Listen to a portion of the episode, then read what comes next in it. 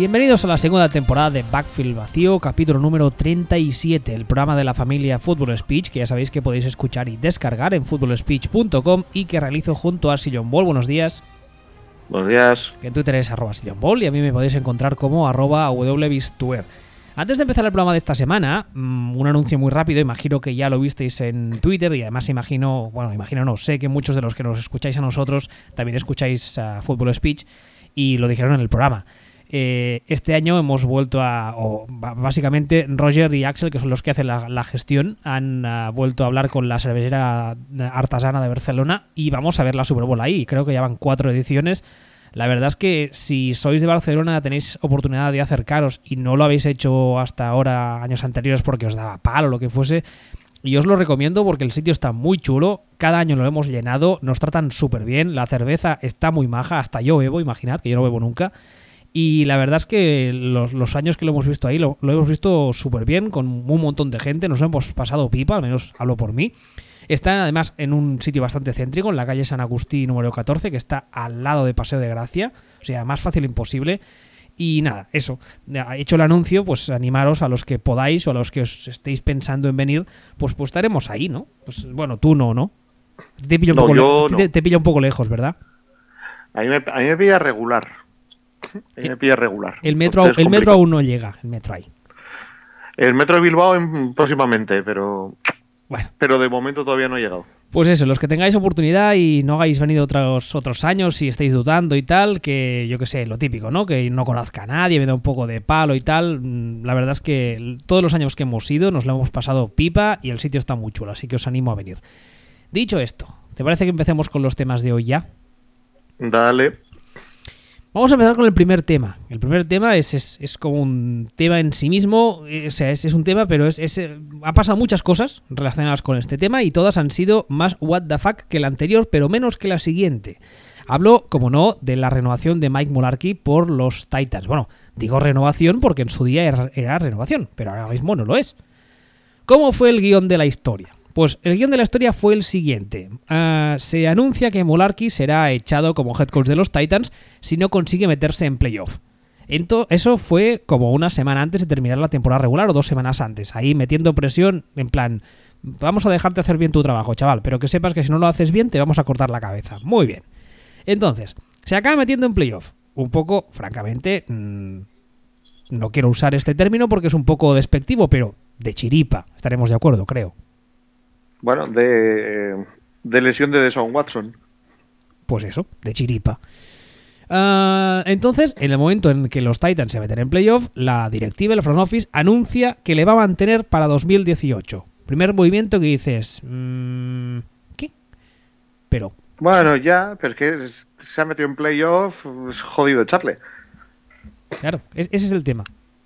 Básicamente ese es el argumentario que, que es un poco, un poco no sé cómo decirlo, un poco ah, débil, porque al fin y al cabo no ha hecho mucho, pero claro, es eso, se ha metido en playoff, con lo cual echarle queda feo. Muy bien.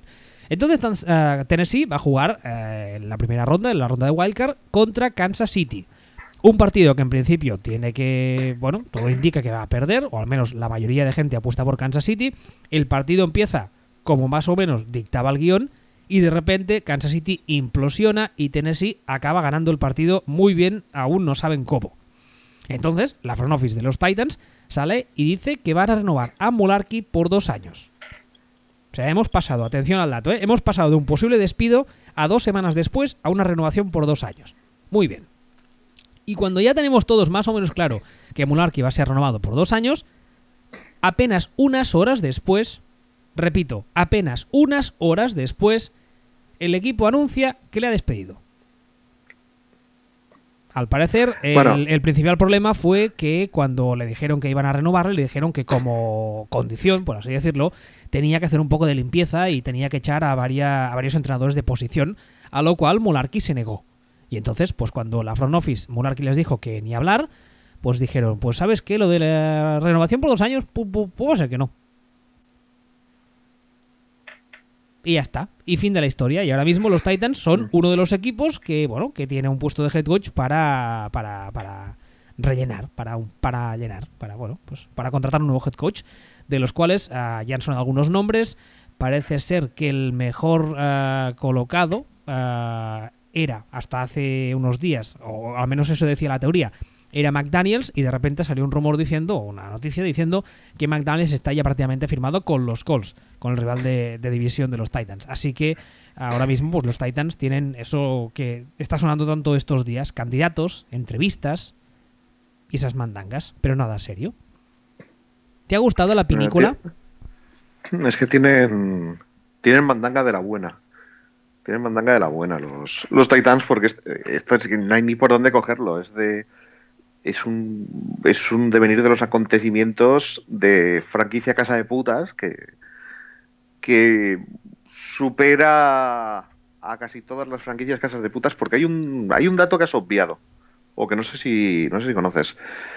Eh, Mike Munchak eh, recuerda que fue entrenador jefe de, de los Titans. De los Titans. Sí, señor. Mike Munchak salió de Titans exactamente por lo mismo a Mike Munchak que después de su, creo que tercera temporada, le dijeron, oye, te queremos mucho, estamos muy contentos, pero tienes que despedir a este, este, este, este, este, este y este. A lo que Munchak respondió, oiga, disculpe, usted es la dueña, ¿quién cojones es usted para decirme a mí quién tengo yo que despedir de, de mis entrenadores de posición? Y le respondieron, sí, efectivamente, soy la dueña, no te puedo decir a quién despides, te puedes pedir a ti, a la puta calle. Pues no, no recordaba que en el caso de Munchak la cosa fuese de esta, de esta forma. sí, sí, sí, fue así. Y tres años después pasa lo mismo con Mularki. Y a mí esto me hace pensar, primero, que esto es una pauta de comportamiento... ¿Bipolar? Habitual. Es que no es ni bipolar, es que es, es que esto es... Eh, hombre, un, poco sí, ¿eh? Pues claro, de, en dos semanas de pasar a te voy a despedir, a te quiero mucho como la trucha al trucho, y al cabo de unas horas ya no te quiero, un poco bipolar, ¿eh? Yo, yo creo que es más mezquino que otra cosa. Yo creo que porque y hay otra cosa que ya lo comentamos anteriormente, que es el tema de que horas de horas antes del partido de Kansas City se filtró que iban a echar a Mularki justo después del partido. Cuando, cuando, todo, cuando todo apuntaba que iba a perder el partido, que es la apuesta que hacía el 99,9% de la gente, por cierto. Eso es, eso es. Y entonces ganó, y cuando ganó fue cuando se habló de renovación. Porque no les quedó más cojones. O sea, es cobardía. Cobardía para, para filtrar que le vas a echar, cobardía para después eh, decir, no, bueno, que le renuevo, que no le he hecho, porque después de ganar en playoff cuesta decir que, que le vas a echar. Cobardía porque lo que crees es que hay que cambiar cosas, pero como no te has atrevido, le dices al que lo cambie. O sea, todo muy, todo muy, muy, muy, muy, muy mezquino, muy y muy cobarde. Y, en este caso, es que es eso, llegas, le dices a, le dices a Malarkey, oye, que tienes que, tienes que echar a, a cinco tíos de tu equipo. ¿Pero, pero por qué? ¿Pero por qué? ¿Qué es esto de que tengo que echar a media plantilla? ¿Qué te crees que es esto? ¿El as? ¿Qué, me estás contando? ¿Y es bien? ¿Qué, qué, qué me, qué, ¿De qué estás hablando? Y pasa lo que pasa. Pasa lo que pasa. O sea, si en otra situación, si no fuera porque se lo habían hecho a, Mike Munchak, y aún así me lo puedo llegar a creer, me puedo llegar a creer que esta es una maniobra de presión para forzar que la dimisión de Molarky. Que en realidad lo que se dice no es que haya sido un cese, sino que ha sido uno, uno de estas de mutuo acuerdo. Aunque según mi experiencia con mis parejas, cuando se dice que ha sido una ruptura de mutuo acuerdo, ha roto ella. Y además en este caso podría también usarse el ha roto ella porque no es un propietario los Titans, es una propietaria. Exactamente. Así que también ha roto ella. Por cierto, antes de proseguir con el programa, quiero pedir disculpas a los oyentes porque hoy no sé qué pasa, que el audio está como loco, ¿eh? O sea, cuando hemos empezado estamos a tope de volumen, he intentado ajustarnos, creo que ahora más o menos lo tengo, pero si la gente nota hoy que el audio está loco, mm, lo siento, cosas de la informática. Cosas son cosas del directo. exactamente.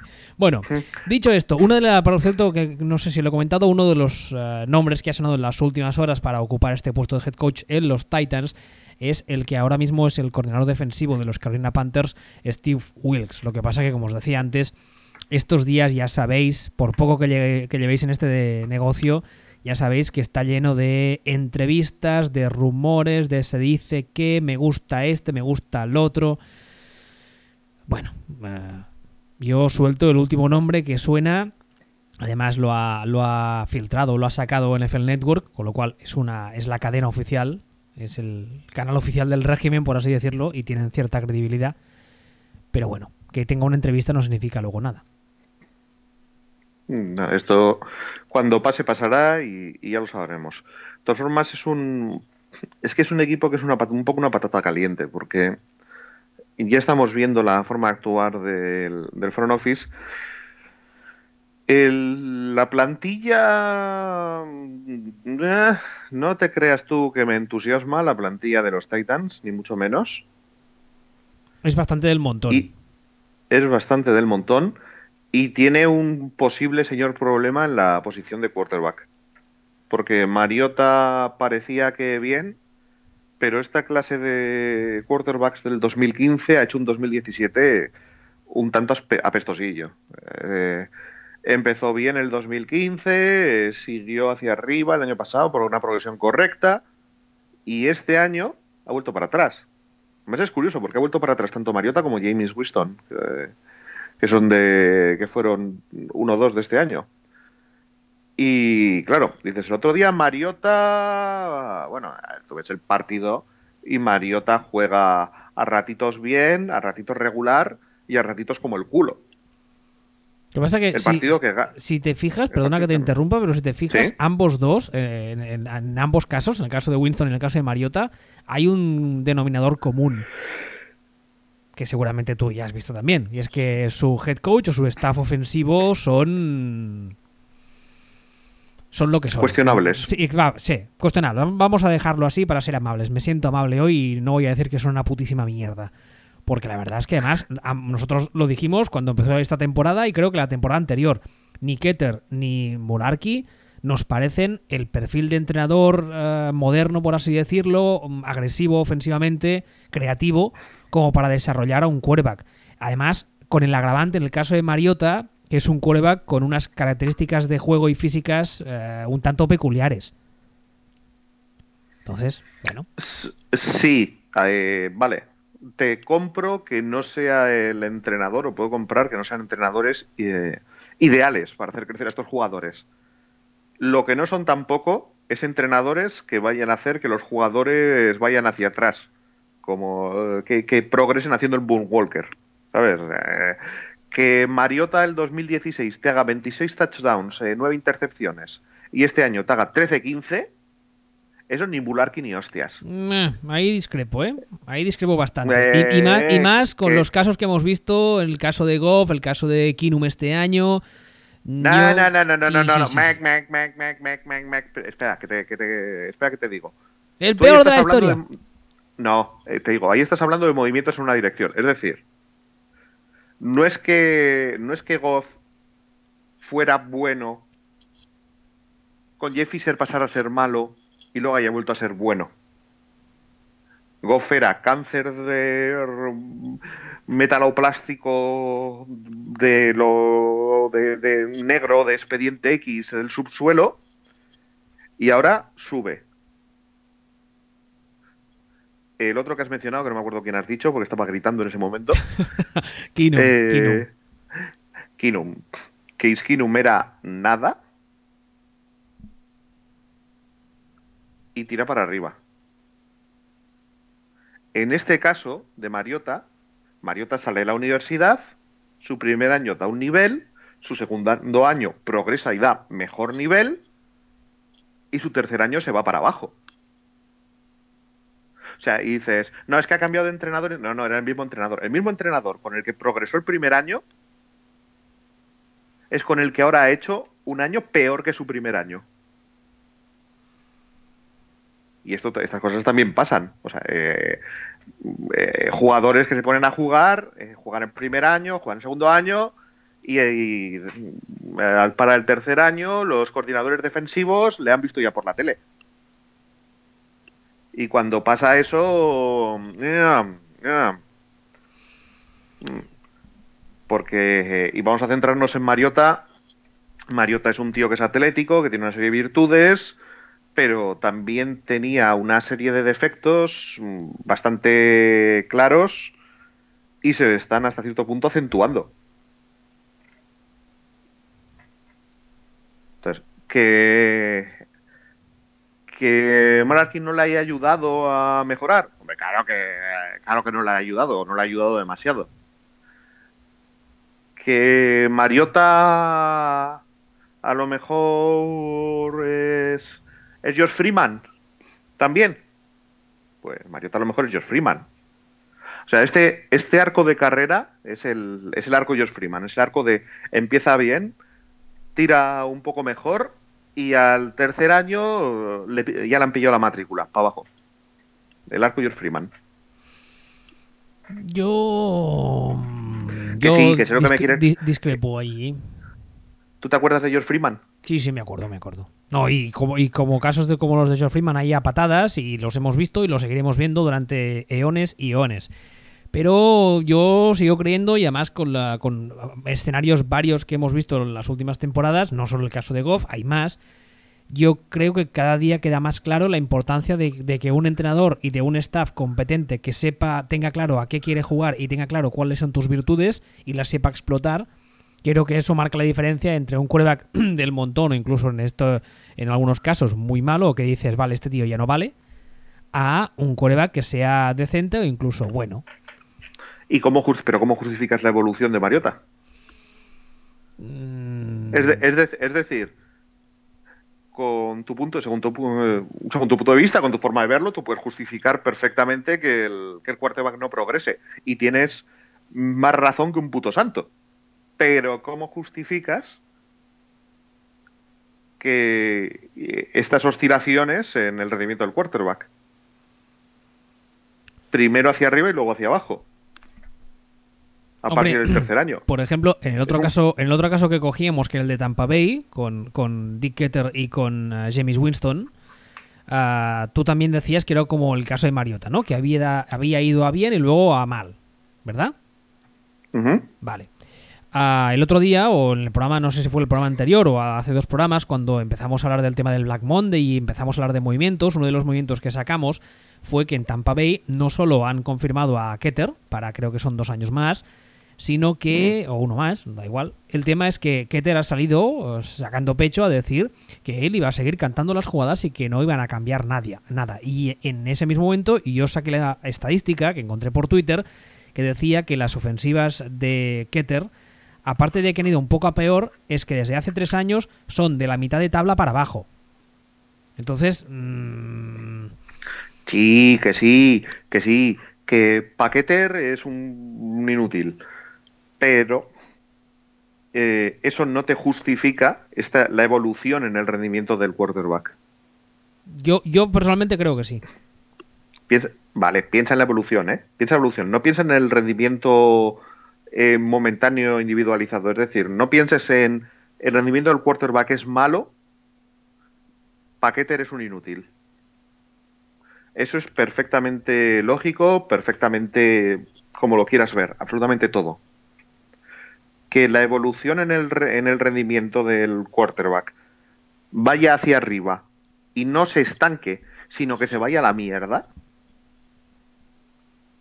eso es muy, muy, muy peligroso. Eso dice o puede decir cosas horripilantes.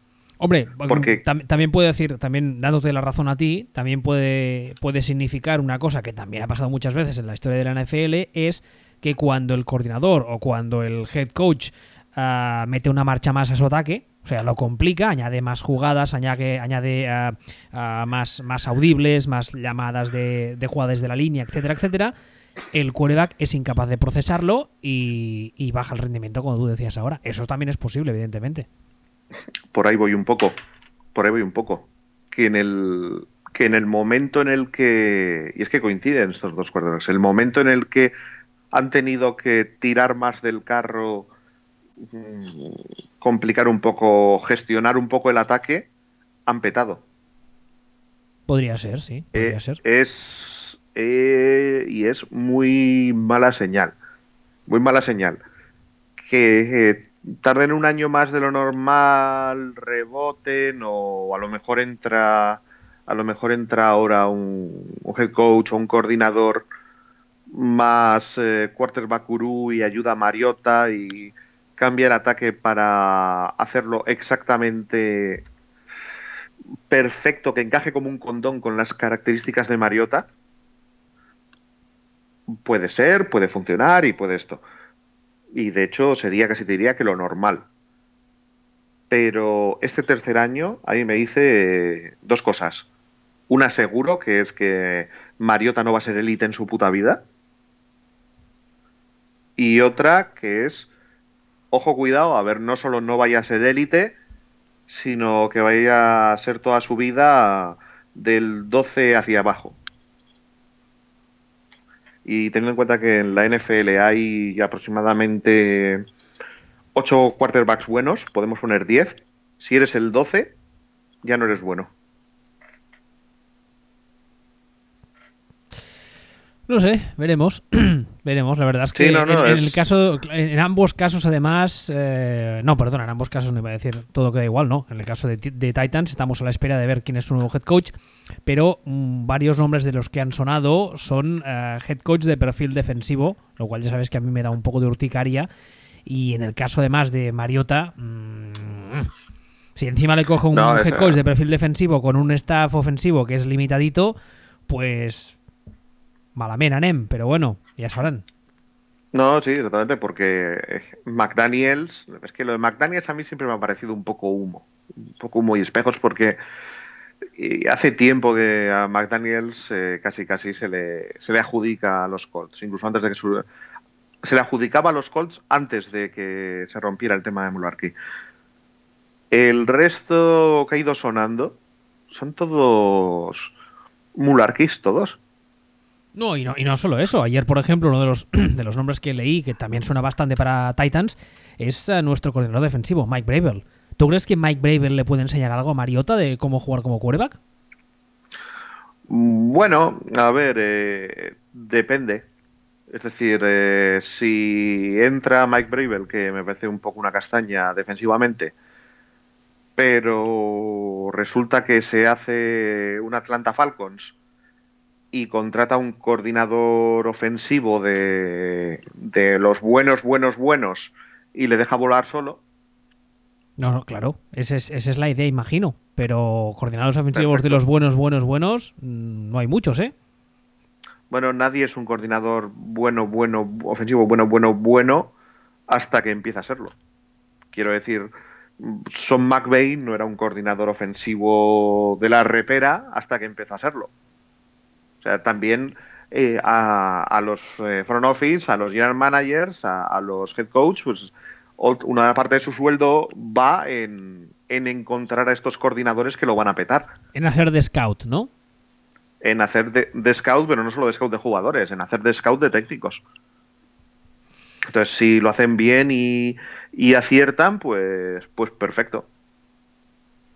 Eh. Un, imagínate, imagínate un Matt Flair por ejemplo.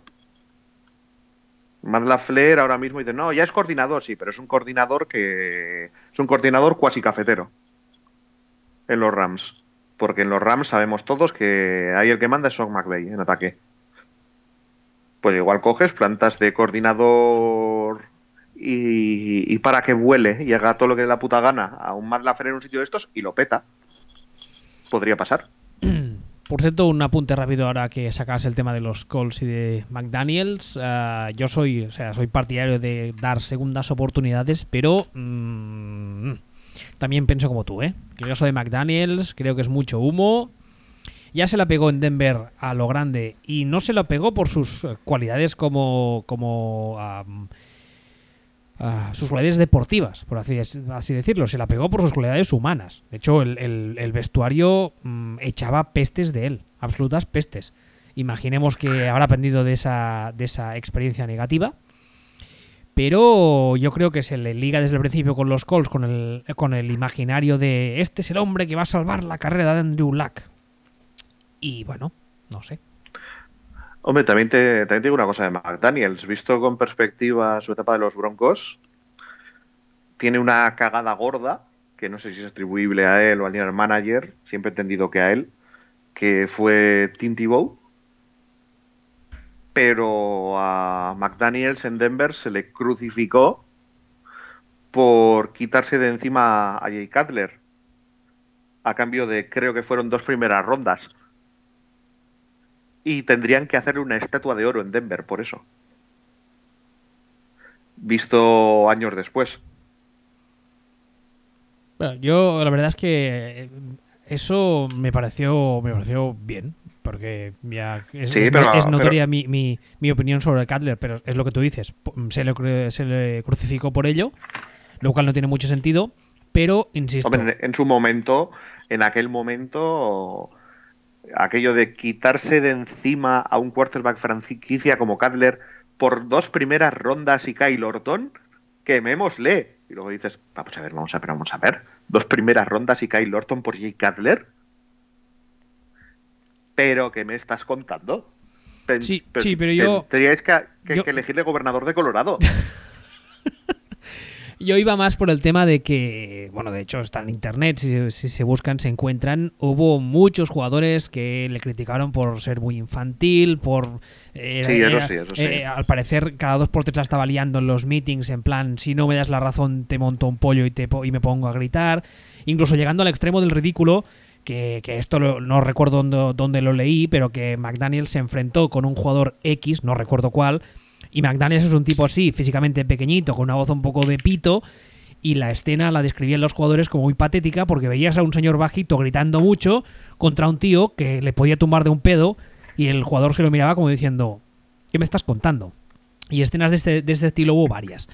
Entonces, insisto, esperemos que haya aprendido de esa, de esa experiencia. Yo soy partidario de dar segundas oportunidades.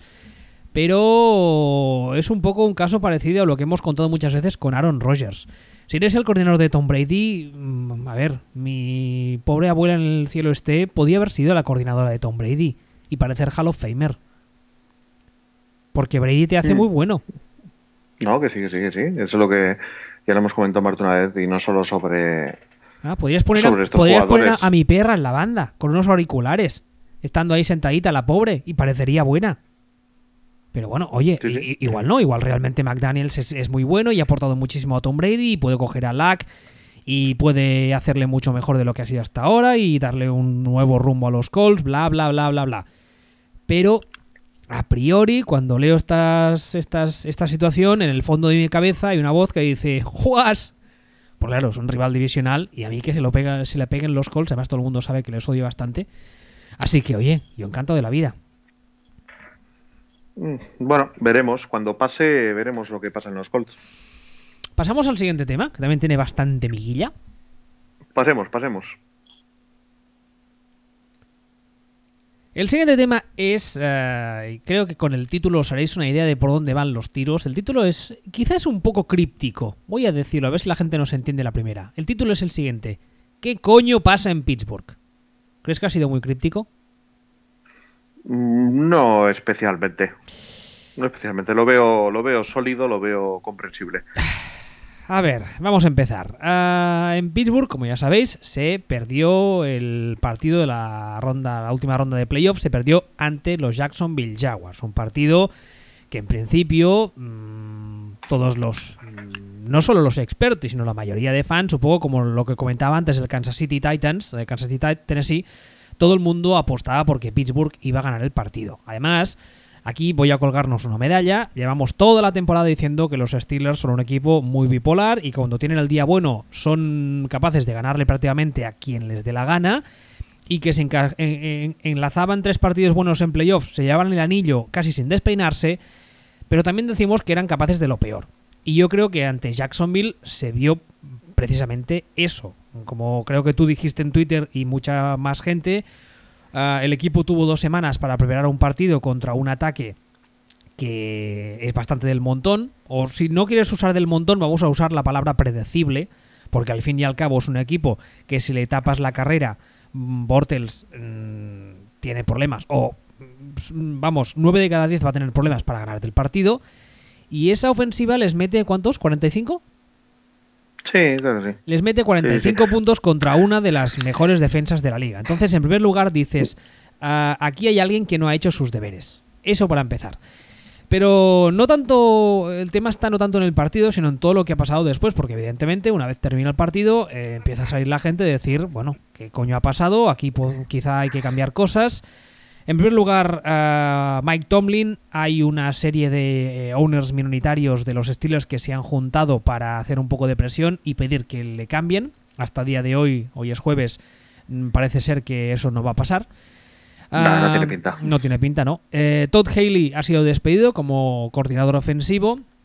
Si habéis eh, seguido la actualidad de los Steelers las últimas dos tres temporadas, ya sabéis que los enfrentamientos entre Todd Haley y Ben Roethlisberger mm, parece ser que han sido constantes. Se ha extendido al que hasta ahora había sido entrenador de quarterbacks, que es Randy Fitchner, que es un señor que además de llevar en el equipo desde 2010 en esa, en esa función, al parecer Big Ben ha sido el primero que ha dicho, oye, mm, ascendedme a este, con lo cual a efectos prácticos parece ser que el nuevo coordinador ofensivo va a ser Ben Roethlisberger a partir de ahora. Uh, Mike Munchak, que es el uh, actual, entrenador de línea ofensiva de los uh, Steelers, ha rechazado una segunda entrevista en Arizona, lo cual me pareció curioso y digno de mencionar, porque era uno de los. Mm, se decía que era uno de los mejor colocados para hacerse con el puesto de head coach en Arizona y ha rechazado la segunda entrevista para quedarse en Pittsburgh. Entiendo y finalmente, eh, eh, se ha sabido esta madrugada, esta mañana, se ha sabido a través del uh, Pittsburgh Post Gazette, que ya sabéis que posiblemente es el periódico de referencia para hablar de los Steelers, que Mike Tomlin le ha dicho a todo el staff defensivo que pueden estar tranquilos porque no va a haber ningún cambio. Que pa' qué. Que también, a ver, teniendo en cuenta la temporada defensiva que han hecho los Steelers, es entendible si no tenemos en cuenta no, el último no, partido. No, no, no, no, que no lo es que la temporada defensiva de los Steelers te la, te, se te está yendo a conceptos pregrabados en tu mente, que no es la que tú crees. Hay test contra estadísticas chinas. Segundo round. Ding, hay, ding, ding. hay, test contra estadísticas chinas. Eh, defensa de Steelers, número 3 de la liga, hasta la semana 10. Número 26 de la liga, de las semanas 11 a 16. ¿Cómo, cómo, cómo? A ver, repite eso de semanas 1 a 10, defensa de Steelers, número 3 de la liga. Semanas 11 a 16, número 26 de la liga. Coincide por eso con la baja de Seigir, ¿no? Se, Seigir, Ryan, Ryan Seigir. No, no, nunca sé cómo decir su nombre. Ese señor que no tiene cejas. Dobbs no, el otro. Eso es. Vale. Eso es. Ni Daniel Lacalle. eh, exactamente. Eh, cuidadito con ese dato. Cuidadito con ese dato. Ya, bueno, y ya en playoff, ya la risión. Pero ojito con la defensa de. con la defensa de Steelers. Pero tampoco me parece a mí muy normal que. que, pegue este bajón. Porque sí que sabemos que. Y es lógico que hay un montón de equipos que tienen jugadores muy importantes, no ya el quarterback, sino jugadores de posición. Lo, hemos visto con, Seahawks, por ejemplo. O con Kansas City lo hemos visto con los Chiefs, que se les ha caído completamente un, grupo. Pero cuando se te cae completamente, no se te cae del 3 al 26, se te cae del 3 al 18. O sea, no pasar de ser eh, top 3 por arriba a ser casi top 3 por abajo. Se les ha caído la defensa entera el último mes y medio. Entera. Entonces, claro, mmm, Dime tú qué cojones estaba haciendo el, coordinador el coordinador defensivo para que se le caiga a Sasier y no darle no ser capaz de dar ni media respuesta. O sea, ni media respuesta. Y luego, que, que salga Tomlin y diga, no, no, que estos están seguros. Sí, hombre, claro que están seguros. No te jode qué vas a hacer. Poner a un coordinador defensivo bueno para que dentro de, de 12 meses te pongan en la puta calle y te, y te sustituya. O sea que esa es la maniobra de Tomlin, porque si no, no lo entiendo. Eso sí, como Todd Haley se lleva mal con Rodlisberger, me cargo a Haley. Me cargo, te cargas a Haley. No, porque el play call, porque esto, porque su padre, porque no sé qué. Ha metido 42 puntos a la mejor defensa. Creo que fueron 42 puntos, hablo de memoria. A la mejor defensa de la liga.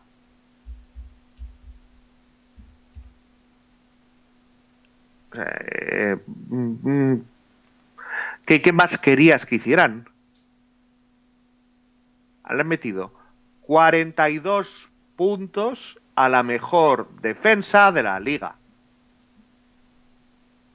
¿Qué cojones esperabas que hiciera Haley? ¿Saltar al campo y anotar él? Eso hubiese estado curioso.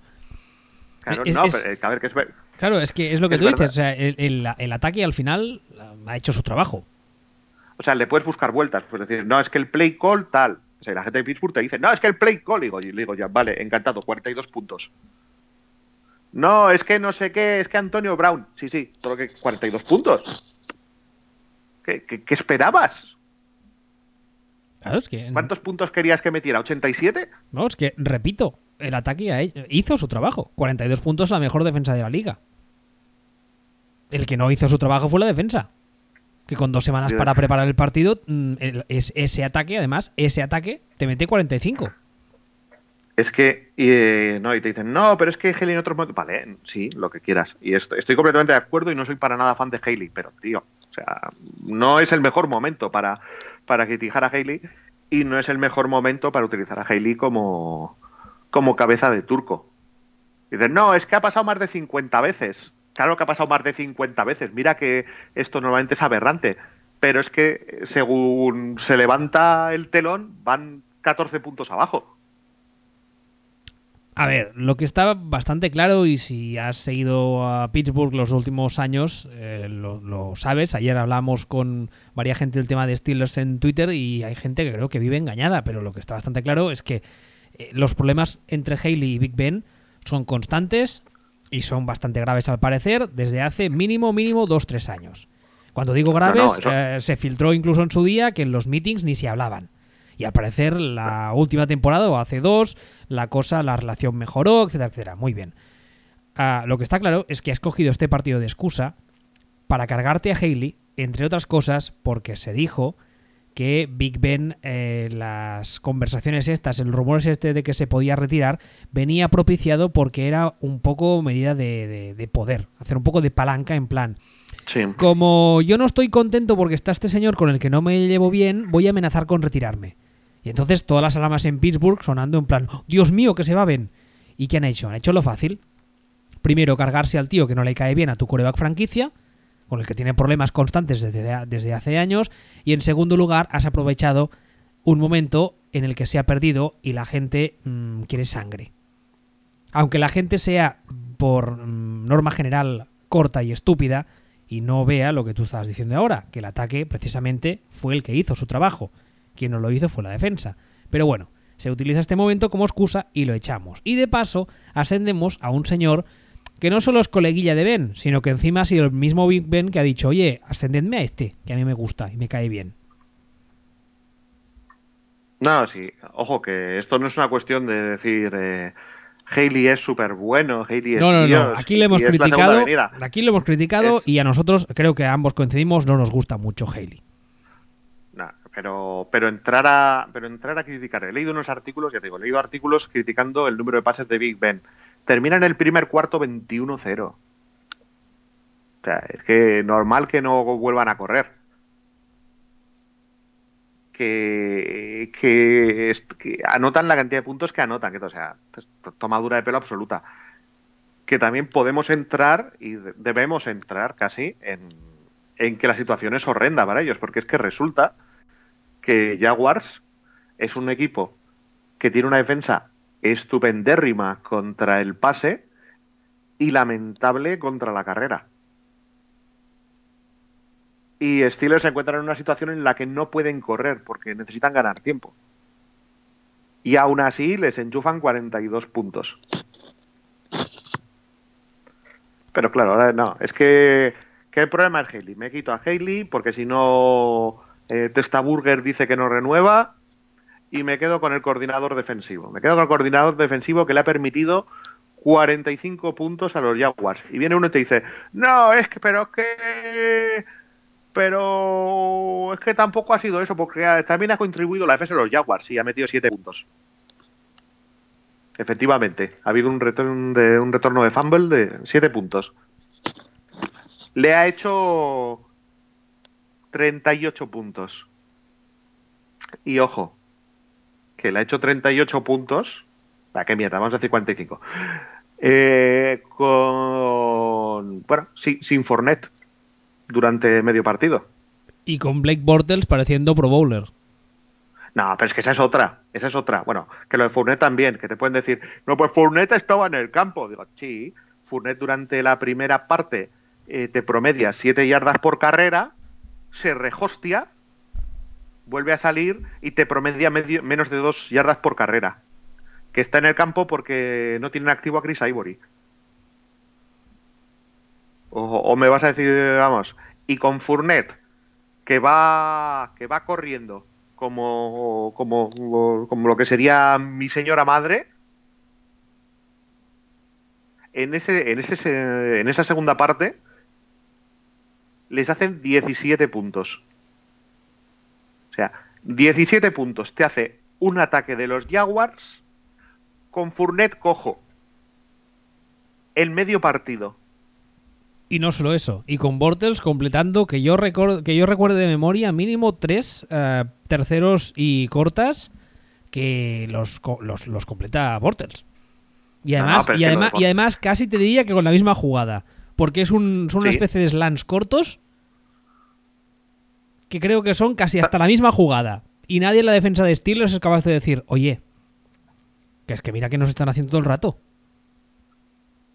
Hombre, a ver, pero que es que ya, es que ya desde el principio del partido se están comiendo unos play action de los Jaguars. Y dices, pero, pero ¿cómo es posible que se estén comiendo esto? Si sabes que los Jaguars van a jugar a esto, que parece que, este, que, están, que están jugando. A ver, que, que, muy bien planteado el partido, por otra parte, por, por el staff de los Jaguars. Bueno, no, o sea, el play call ofensivo de los Jaguars es acojonante. Es acojonante. Eh, hacen lo que tienen que hacer, eh, buscan, buscan aprovechar eh, el agujero que tienen por la falta de Sassier los, los Steelers y tal, igual, pero en el fondo Jaguars tiene las herramientas que tiene y sabes que van a ir a, eh, un poco a la universitaria, a atizar y play action. Sí, son, son perfectamente conscientes de lo que tienen, de las limitaciones de que tienen lo que tienen, valga la redundancia, y lo explotan, a, vamos, a la perfección. Y no sé si, no sé si, o sea, también es cierto que es un poco por, por, por ah, incompetencia del rival, pero bueno, mm, la parte de mérito que tiene el staff de los Jaguars ofensivamente hablando no se les puede quitar. No, no, el 50% de la responsabilidad que es de los Jaguars, que es yo de lo poco que tengo sacarle chispas, lo hacen. Ahora, por mucho que a lo poco que tienen saquen chispas los Jaguars y los Steelers hacen su trabajo y están medio preparados, pues esto no pasa, porque vamos a ver, o sea, que empieza el partido y empiezan eso, yo digo, a comerse play actions. O sea, que, que yo que sé, que se pone mi, se pone mi novia, estaba mi novia delante, delante de la pantalla de la tele, mi novia que piensa que yo tengo apariciones en un podcast de rugby.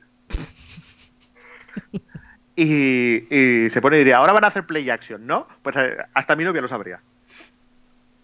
¿Sabes? Y parecía que, que la defensa de Steelers no se había enterado. Entonces cogía Bortles y más solo que la una, con más libertad que la leche, para, para tirar unas mandarinas. Y te encontrabas luego que el receptor de los Jaguars estaba, pues, ahí, ahí, ahí no te voy a decir solo, pero prácticamente. Pero que, pero esta gente, pero esta gente no se ha visto, no se ha preparado, no ha visto una película, no, pues que te comas una por un error, vale, pero que te comas 17 que te comas. La, sensación que da es que realmente los Steelers han estado estas dos últimas semanas de vacaciones. En, plan, bueno, tenemos vacaciones porque el rival que nos viene es muy fácil y le vamos a ganar con la chorra en la mano, con lo cual no hace falta que estudiemos ni que preparemos nada. Es la sensación que te llevas viendo el, partido, francamente. Sí, pero ojo, luego la los defensas tranquilos o la defensa del coordinador tranquilo y a la puta calle Haley. Y que insisto, no digo que no se lo merezca por la trayectoria del equipo, pero, pero por Dios. Y, por cierto, hay que, hay que romper una lanza en favor del espectacular partido que hace la línea ofensiva de los Jaguars. ¿eh? Porque hay jugadas en las que Bortels tiene 3 y 4 y 5 segundos para pasar. Sí, la verdad es que sí. La verdad es que eso fue lo que más me sorprendió, fue el rendimiento de la línea de los Jaguars. Eso es cierto. De todas formas, no sé, es que yo era un partido, es la misma sensación, que yo no, yo no soy fan de Steelers y el año pasado cuando perdieron competidos era la misma sensación, esta sensación de, pero, pero esta gente, pero ha ido... Ah, ¿Se ha preparado algo? ¿Se ha mirado algo? La, sensación que te queda es que, es que eh, tú llegas al partido como espectador más preparado de lo que llega el staff de los Steelers como, como rival de ese equipo. Porque lo que tú decías ahora del play action lo teníamos, yo creo que lo teníamos todo el mundo claro. O sea, si lo tenemos claro aquí, aquí, en España, que somos mm, futbolísticamente hablando, somos unos catetos. Bueno, vosotros, yo no, pero ¿y me entiendes? Somos unos catetos. Pero, ¿cómo no lo tienen que tener claro ahí? Pero es que todo, o sea, cualquier fan de este deporte tenía claro que los Jaguars iban a jugar a esto. Es que, es que de verdad, son cosas que no me caben en la cabeza, no las entiendo, soy incapaz de procesarlas. Pero... No, no, es una... Es, ni idea. O sea, esto realmente es, es otro es otro ni idea de Steelers que, que hacen uno, uno cada seis meses aproximadamente. Lo que pasa es que les cuesta caro. Les cuesta caro. Y, Porque claro, lo dijimos, que también te ¿eh? digo. Lo dijimos, que, podía pasar, lo dijimos. Y insisto, está feo colgarse medallas, pero llevamos meses diciéndolo. Son un equipo muy bueno, tienen un montón de talento, pero mm, son tienen una, una, una, facilidad para dispararse a sí mismos en el pie, hacer un pláxico, además mm. juego con ellos, mm. acojonante. Que, que también te digo, ojito con el concepto, los Steelers tienen un mogollón de talento, ¿eh? Ojito con el concepto, el talento de los Steelers. Porque ¿qué talento tienen exactamente Steelers en defensa? Porque empiezas a decir, no, es que los Steelers son muy buenos. Tienen, es imposible que los Steelers pierdan porque tienen el mejor running back, eh, un quarterback Hall of Famer, un no sé qué, una buena línea. Y digo, ya, y en defensa, ¿qué tienen? Exactamente. ¿A what? Mm, porque, porque ¿qué? Pues llevamos, ¿cuántos años llevamos diciendo que la secundaria de Steelers, que los cornerbacks son la risa? ¡Buh! Es que esto es una tradición, o sea, es como... Como el almendro. como, como el almendro, exactamente. O sea, llegan estas fechas y empezar a comentar que la defensa de Steelers, que la secundaria de Steelers es, es cancerígena. O sea, desde Polamalu. Hombre, mm, yo, yo empecé con Fútbol Speech en el 2006, creo recordar, y ya entonces Ignasi era una queja recurrente suya. O sea, estamos hablando de 10 años mínimo. Por eso que, que cuidadito con el tema, porque es que es que los Steelers tienen lo mejor del. No, no, no, no, no, no, no, no. Los Steelers tienen tienen un receptor que es, no sé, top 3 de la última década, de los últimos 20 años. Sí. Tienen un quarterback que es Hall of Famer, aunque esté un poco ya de vuelta. Aunque, que, ojo, el otro día hizo un partido brutal se la saca, ¿eh? Brutal. Y además yo, yo, lo tuiteé, a ratos parecía que era el único que tenía ganas de ganar el partido. Sí, fue un, fue un partido muy... Fue un partido muy del tipo Roger Brice. Es un. Porque si tú miras, el otro día también comentaba, no me acuerdo quién decía, no, porque es que Stiller Rodisberger solo tiene un anillo por la defensa, porque mira esto, esto y esto y esto y esto. Yo creo que estaban en casa viendo el partido Drew Brees y Aaron Rodgers estaban diciendo, qué chorrada dice este gilipollas. Repásate los partidos de playoff perdidos por Aaron Rodgers y por Drew Brees. Lo de Drew Brees, por ejemplo, es acojonante. O sea, Drew Brees en playoff eh, es algo así como, como el dios de los quarterbacks y su defensa es esta defensa de Steelers, constantemente.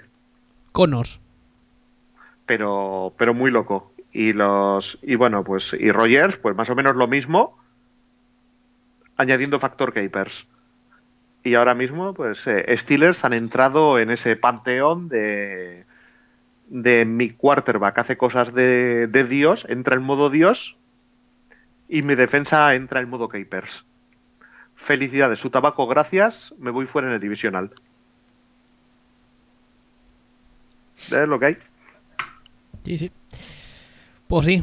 Algo más que añadir de estos, de estos Steelers, que por cierto los dieron una off-season divertida, ¿eh? Porque aparte de los cambios que puede haber en los próximos días, si es que hay más cambios. Uh... ¿Pero, qué cambios? Pues si ya han dicho que no va a haber cambios.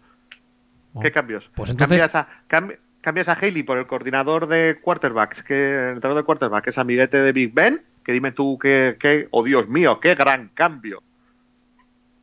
Y dejar la defensa, ¿qué cojones de cambios va a haber?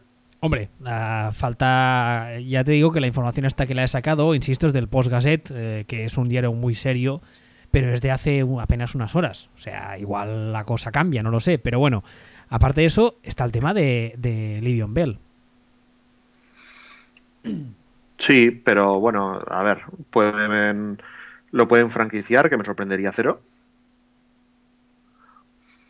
Lo pueden incluso renovar a largo plazo, que también me sorprendería no demasiado, pero realmente mm, ya sé que ya sé que queda muy fashion el tema de los running backs, pero running backs de este de este nivel o este perfil ha habido muchos que ay Dios mío qué va a pasar con el equipo sacas otro lo haces plug and play y no dejes ser un puñetero running back en especial cuando tienes a Big Ben de quarterback y a ese señor que, tiene nombre de portero ahí cogiendo balones.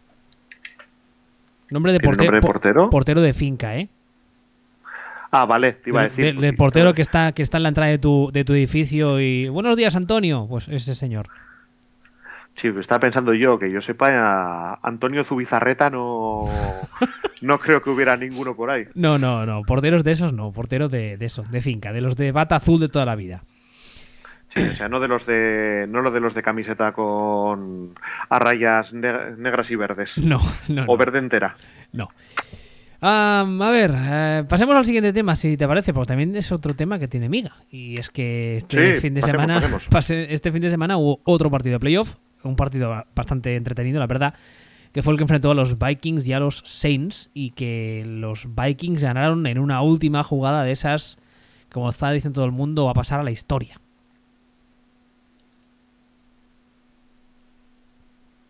En esta parte del guion, también quizá un poco críptico, tú me has puesto lo del Viking Saints.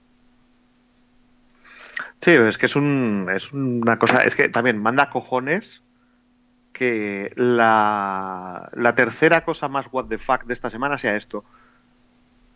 Que pasa lo que pasa en la última jugada de este partido y ni siquiera sea lo más extraño de esta semana. Ni siquiera lo segundo más extraño de esta semana. Sí. Que, por cierto, ah, ya, ya sabemos todos que yo no soy muy amigo de los divis en general, pero la corriente esta que se ha instaurado un poco diciendo, no, no es culpa de Williams, porque claro, hay que no podemos culpar al chaval y tal. Ah, técnicamente, o sea, su técnica individual en esa jugada concreta es una putísima mierda, ¿eh? A ver, es un, es un error como un puto castillo. Se puede decir, ¿eh? No pasa nada. O sea, aquí... es, un es un desastre que también se pueda decir que si él no hace una intercepción un par de jugadas antes no hay partido. También. Ya bueno. pero, pero por, o sea, lo que me refiero es, puedes decir una cosa y también puedes decir la siguiente, no pasa nada. No, sí, no, no. O sea, es que hay estos errores, estos errores pasan. O sea, estos errores pasan. Fútbol es fútbol. Pero sí, fútbol fútbol es fútbol. Fútbol es fútbol. Pero eso, recordemos que que es el que hace la intercepción, este mismo jugador, a, pues al, final del tercer cuarto, que deja el partido, que deja el partido vivito y coleando, porque si no, en ese momento el tema está, el tema está casi liquidado.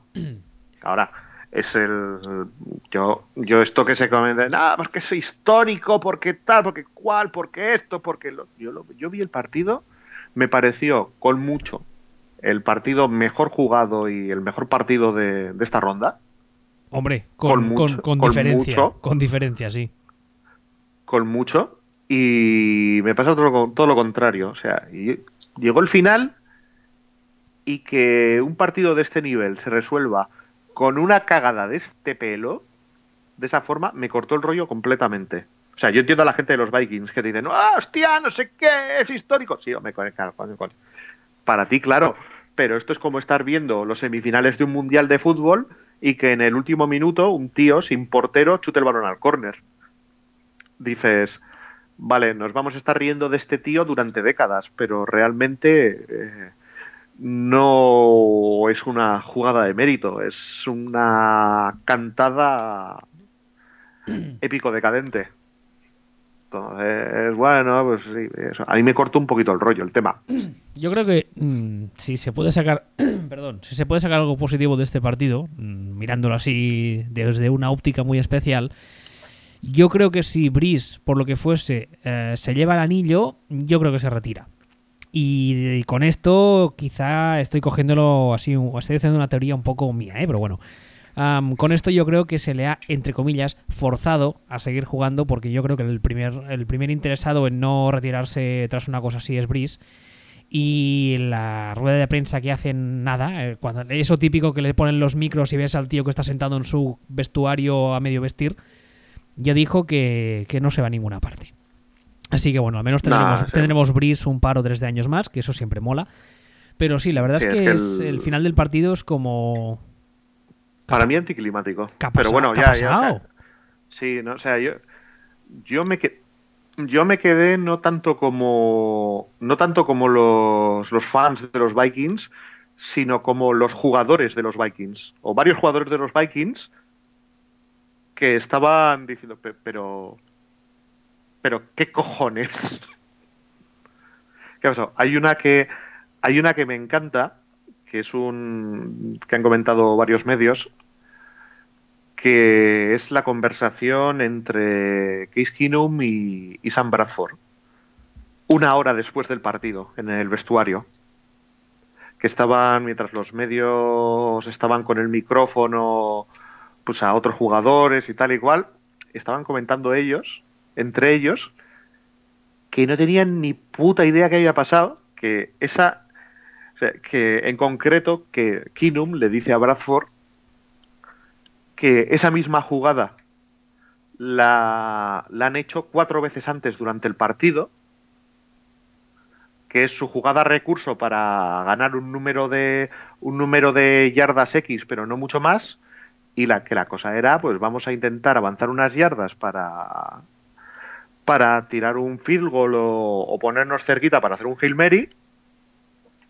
y que qué cojones estaba pensando la defensa de los Saints para liar la que lió. O sea, que es que, o sea, el concepto, pues esta jugada la hemos hecho cuatro veces antes en el partido porque es nuestra jugada, han visto la formación, sabíamos lo que íbamos a hacer, ellos sabían lo que iban a hacer, ¿qué cojones hacen? Y no solo eso, sino que también he leído que, que Kinum eh, declara, no sé si en ese momento o en otro, que, que, la tira. Que, casi que, ni, que ni lee. Yo la tiro y ya, toda por culo. Sí, no, claro, no, pero es que, ese es un poco el tema, que era, la jugada está prefijada, es, es, una jugada que va aquí de esta forma para ganar este, este número de yardas. Y punto. O sea, y que el objetivo era directamente, pues era una jugada pensada para cogerla y salirse del campo automáticamente. Que de hecho es, es lo que casi sucede. Si, si vemos la jugada, que la seguramente todos la hemos visto mil veces, cuando el receptor consigue el balón y, y, se gira cuando dice, hostia, que me han dejado solo, casi sale del campo. Que no sale, ¿eh? ni mucho menos, pero casi sale porque es lo que dices tú, la jugada está prediseñada para eso. Cojo el balón y salgo que de hecho, de hecho ha dicho el, ha dicho el jugador que, que lo que ha dicho Stephon Dix, que él antes de antes del snap, pues en el momento pre-snap, él se da cuenta, él dice, él dice, ¿qué cojones si solamente tengo delante a este? Él se da cuenta que no tiene que no tiene una segunda cobertura detrás eh, al fondo. Entonces él directamente le llega el balón y cuando ve que el otro falla dice, no me lo puedo creer, y tira para adelante, porque sabe que va solo. O sea que en el momento en el que él nota que el otro falla, es cuando lo que hace es eh, eh, hacer todo lo, todo lo posible para no salir, porque él se ha fijado anecdóticamente y ha dicho, anda, qué curioso, si no tengo más que este tío delante. Bueno. Es, una, es, un, es un locurón. Y ahora, pues, los Vikings eh, para mí, tú decías el tema de Brice, pues yo de este partido saco otra cosa, que es el rendimiento de Kinum. Yo a Kinum lo daba porque más tarde o más temprano iba, a, cagarla. Iba, a cagarla, iba a cagarla a lo loco. Y no es que Kinum gane el partido, pero desde luego no lo pierde. Que ya es mucho.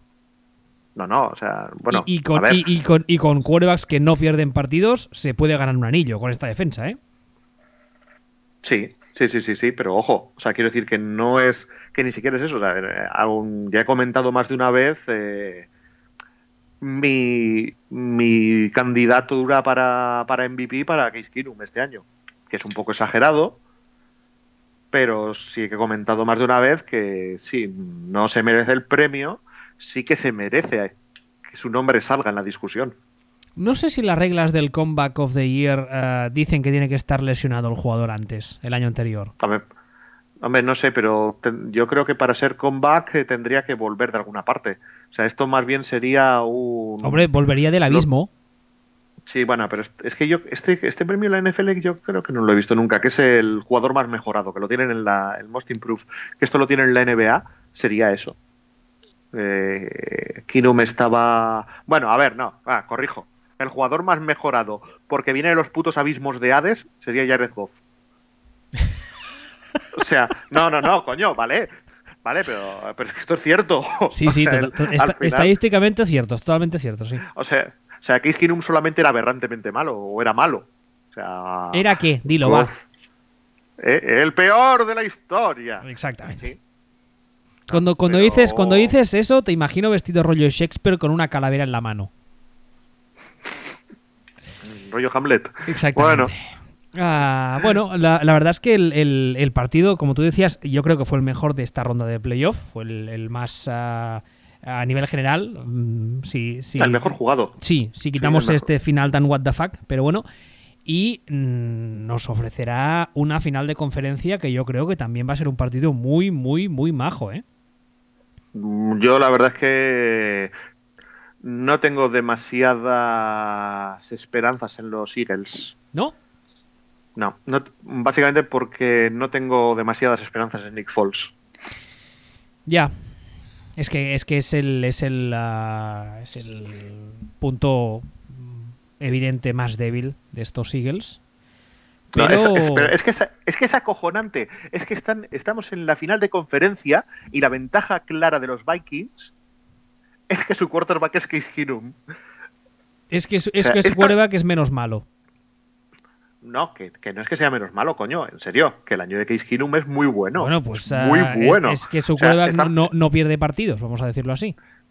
Que no, que no, que los ha ganado. En serio, que no es que, que el año de Case Keenum es muy bueno.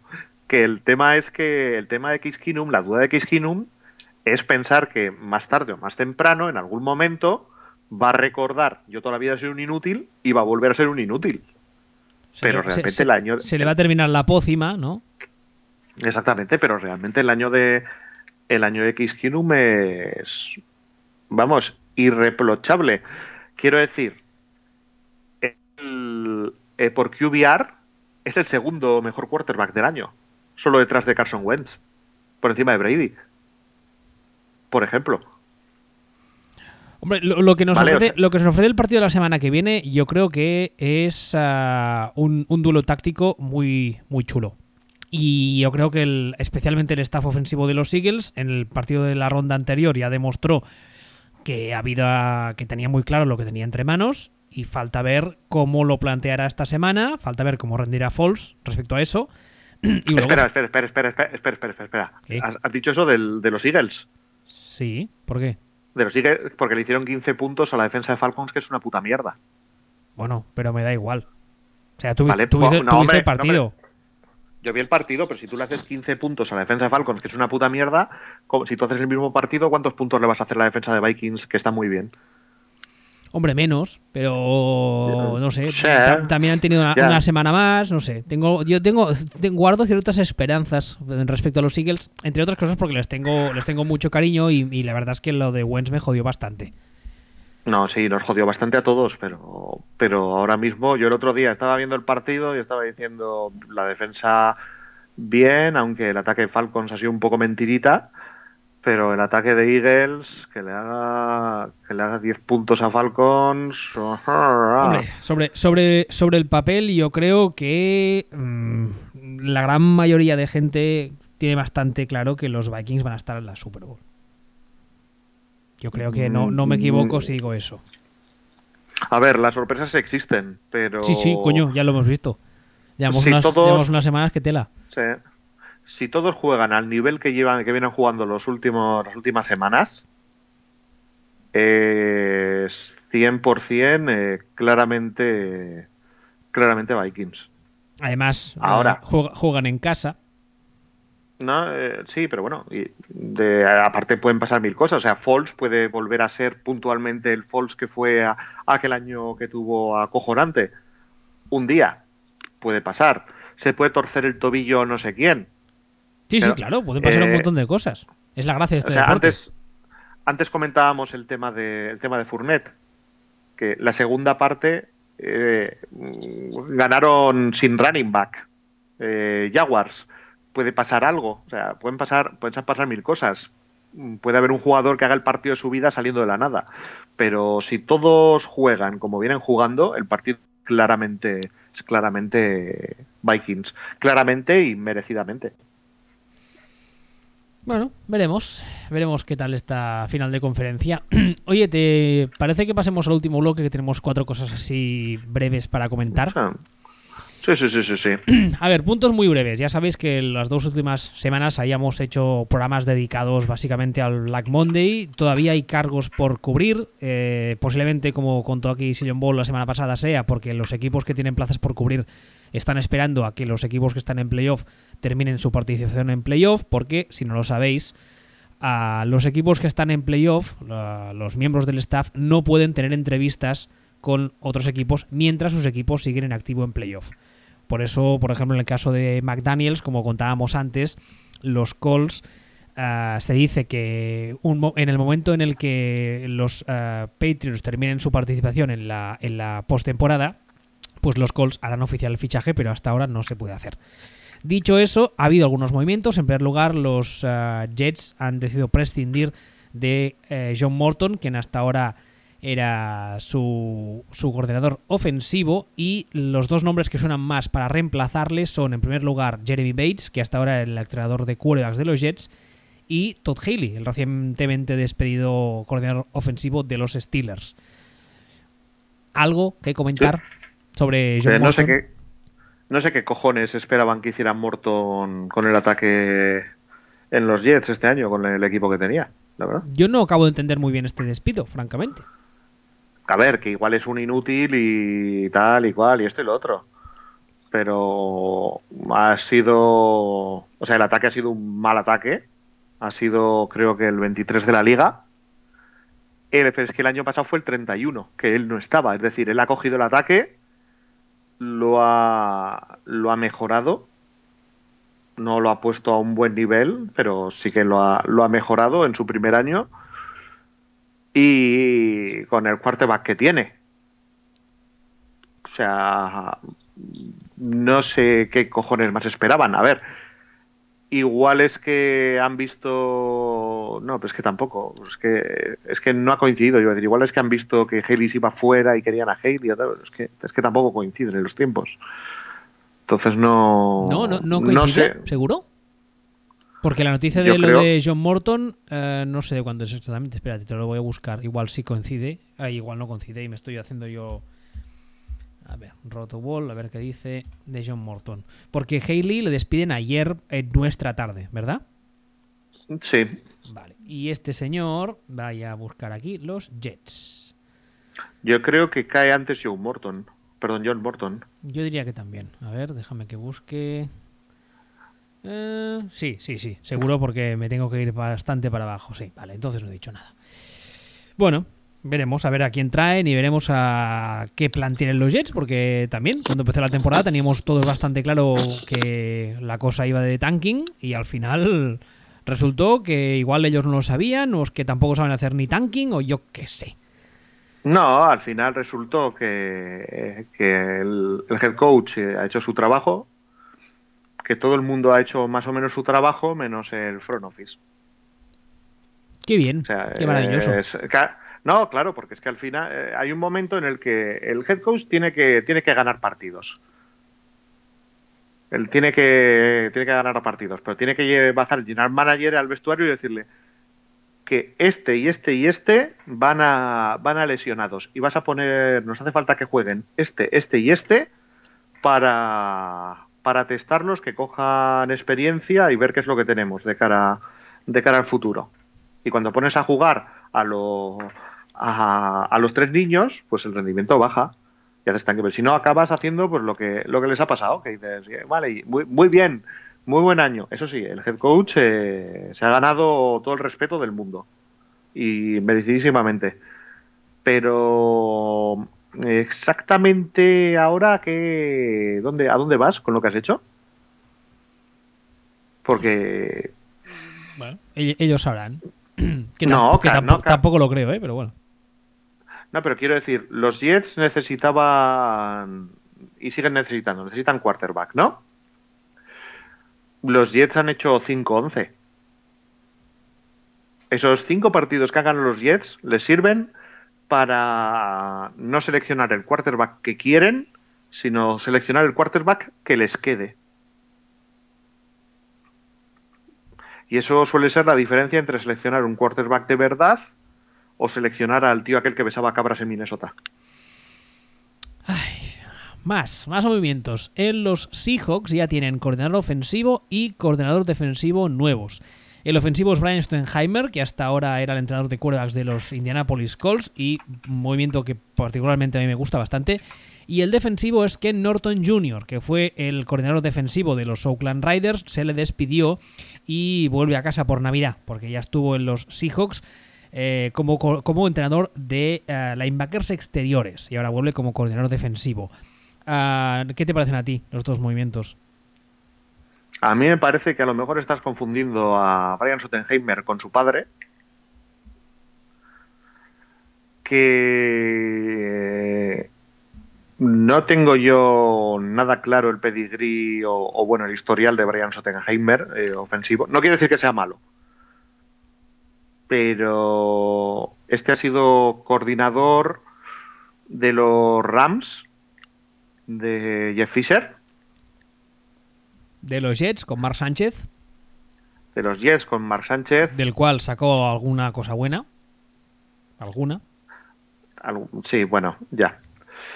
Y ahora ha sido entrenador de quarterbacks en Indianapolis, que bueno, pues entrenador de quarterbacks sin estar Andrew Luck, pues tampoco, tampoco lo vamos a juzgar. Pero no tengo yo nada claro. O sea, probablemente la materia prima que ha tenido, pues nada, va, pues mira, a mí es uno de, esos movimientos que me gusta precisamente porque creo que es, un claro movimiento de esos en los que el jugador hace mejor al coordinador, pero al mismo tiempo creo que puede aportarle cosas muy majas a, Russell Wilson. Igual, igual me equivoco, ¿eh? pero a mí me lo hmm. parece. No sé, a mí estos, a mí estos años que he estado en los Rams con Sam Bradford y Jeff Fisher, yo echarle de, coordinador ofensivo, echarle toda la culpa a Jeff Fisher es divertido. Pero es que a lo mejor un poco de culpa de que San Bradford no progresara y, no mejorara lo que, lo, lo, que mejoró posteriormente, a lo mejor la tiene también, la tenía también el coordinador, que era Sottenheimer. ¿Y el movimiento de Norton?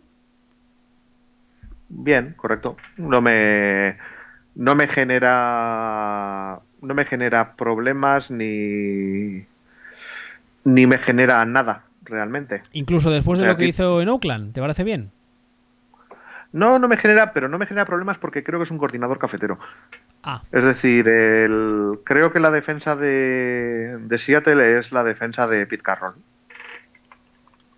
Entonces no, no creo que realmente que Norton vaya a hacer nada más que llevarle los cafés. Vale, pues ahí, claro, me, dices, claro, es por, por, ahí voy un poco el tema, porque yo en los Seahawks sí que creo que, que el ataque vuela más solo, porque Pete Carroll es un head coach defensivo, y que la defensa es Pete Carroll y el coordinador es, pues eso, el tío que le, el tío que le sujeta el paraguas los días lluviosos de Seattle, que son muchos.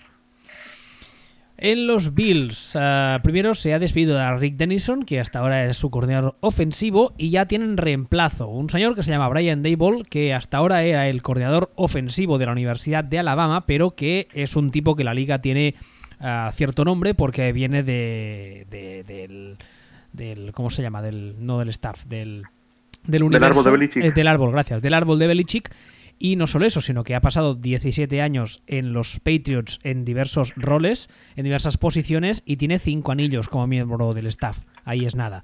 De hecho, por eso se lo, llama, se lo lleva Nick Saban a Alabama, porque Nick Saban también viene del árbol de Belichick. Y ahora vuelve a la NFL como coordinador ofensivo de los Bills. Vale. ¿No? Sí, vale, bien, no. Pasa palabra.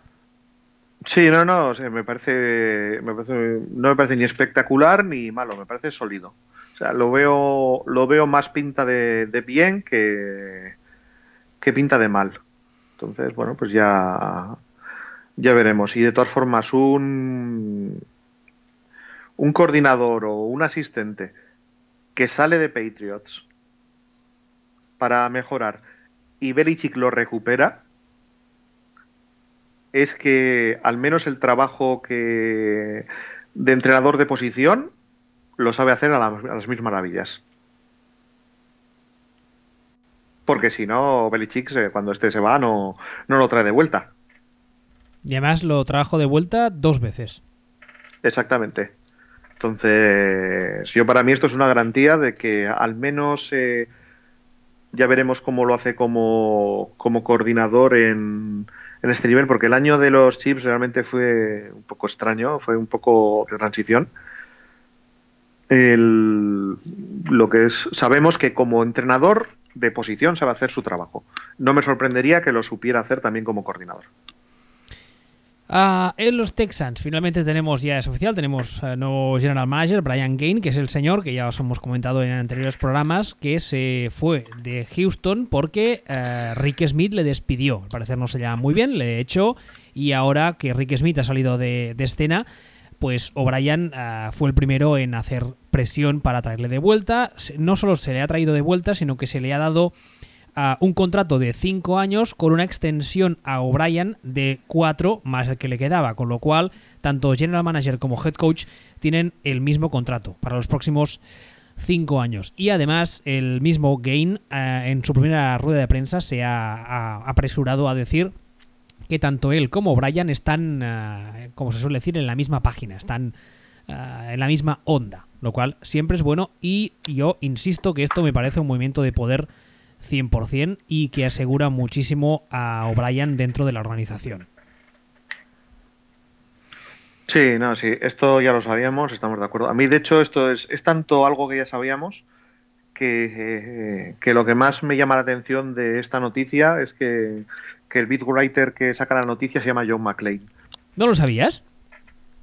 No. Sí, sí, eso es un clásico. Además es un señor que es como un, uh, como un hámster. Así, es como un hámster, o sea, bajito, no redondo, en, con barba. No es un señor en camiseta imperio que, no. que escribe desde dentro de los conductos de ventilación del Nakatomi. No, estás confundiéndolo con otro, John McClane. Cago en la leche, puta. Más que, nada porque, más, más, que más, más que, nada porque el que tú estás pensando era uh, John McClane y este John McCain, sin la L. Ah, sí, yo pensaba que este era con L también. Yo diría que no, ¿eh? Estamos hablando del Houston Chronicle. Ah, sí, sí, también sí, es con L, John McClane, es verdad. Pues eso. Se llaman igual. Claro. Qué cosas. Lo que pasa que este, ya te digo, si se mete en un conducto de ventilación, mmm, hay, que, hay que desmontar el conducto para sacarle, ¿eh?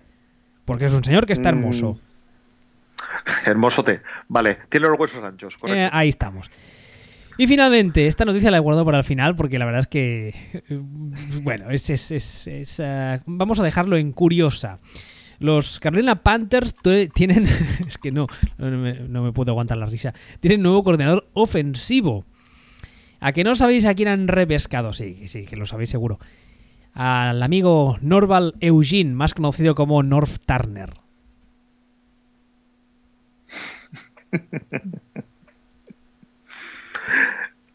A mí esto me parece, me parece gracioso, me parece, me parece entrañable, ¿no? Sí, sí, no, es que no puedo evitarlo, me entra la risa, es, es, bueno. Pero vamos a ver, o sea, el tema, lo grandioso, es que no es que hayan firmado a North Turner. Han firmado a North Turner, al hijo de North Turner, al tío de, de North Turner, al cuñado de North Turner y al portero de finca de North Turner, más o menos. Todos para el staff ofensivo. O sea, ríete tú de Coppola firmando a su hija Sofía Coppola para hacer el Padrino 3. El, rollo nepotismo de, de North Turner ha sido brutal. Es que ha firmado a toda su puta familia. O sea, ¿sabes? Cuando nosotros hacemos chistes de y mi señora madre sabría esto, lo ha hecho North Turner es lo que ha hecho. Exacto. O sea, yo creo que ahora la que está ah, encargada del catering de la cafetería en los Panthers es la madre de North Turner. Pues más o menos. Más o menos. O sea, es, es acojonante. O sea, es acojonante que los Panthers se lo hayan, se lo hayan permitido. Es. es mm, Además, es, un señor que vive de una fama mm, que consiguió en su día con los, con los Cowboys de Jimmy Johnson.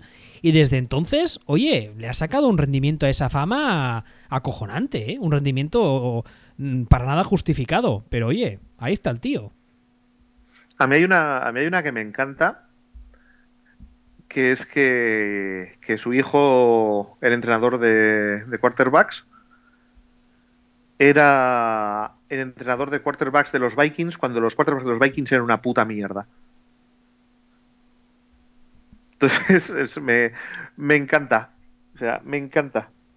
Bueno. Toda esta época, estos últimos años con, con Bridgewater, con este, con el otro, que era como, bueno, sí, bueno, aunque en realidad en Minnesota la gente antes pensaba que Bridgewater era la segunda avenida de Aaron Rodgers a veces. Tenía, le habían, se había echado algo en el agua pero todos estos años que con estos mismos quarterbacks, pero tampoco les sacaba chispas, Scott Turner, amigos. Va a ser va a ser grandioso el tema de esto. Ahora es cuando lo petan y nos tenemos que comer las palabras, pero a priori va a ser grandioso. Mm, hombre, sí, claro, todo puede pasar y no sería la primera vez que la cagamos, pero a priori la, la unión de la filosofía ofensiva de North Turner con la forma en la que le gusta jugar a Cameron Newton. ¿Sabes cómo cuando los niños pequeños en la guardería tienen esos juguetes que hay que poner piezas dentro de, una, de un molde que tiene una forma y el niño es corto y intenta poner una redonda dentro de un agujero de, cuadrado? Completamente. Pues es eso. Eso es cuando, cuando pienso en North Turner con Cam Newton, me viene a la cabeza esa imagen. El niño ceporro dándole golpes porque el cuadrado no entra en el agujero de la redonda. Pero bueno. Completamente. Pero Ale, oye, mira, ellos sabrán. Al final es la frase que más pronuncio en este podcast. Ellos sabrán, porque hay algunos movimientos que no entender en la vida. Sí, ahora veremos, a ver, pero igual.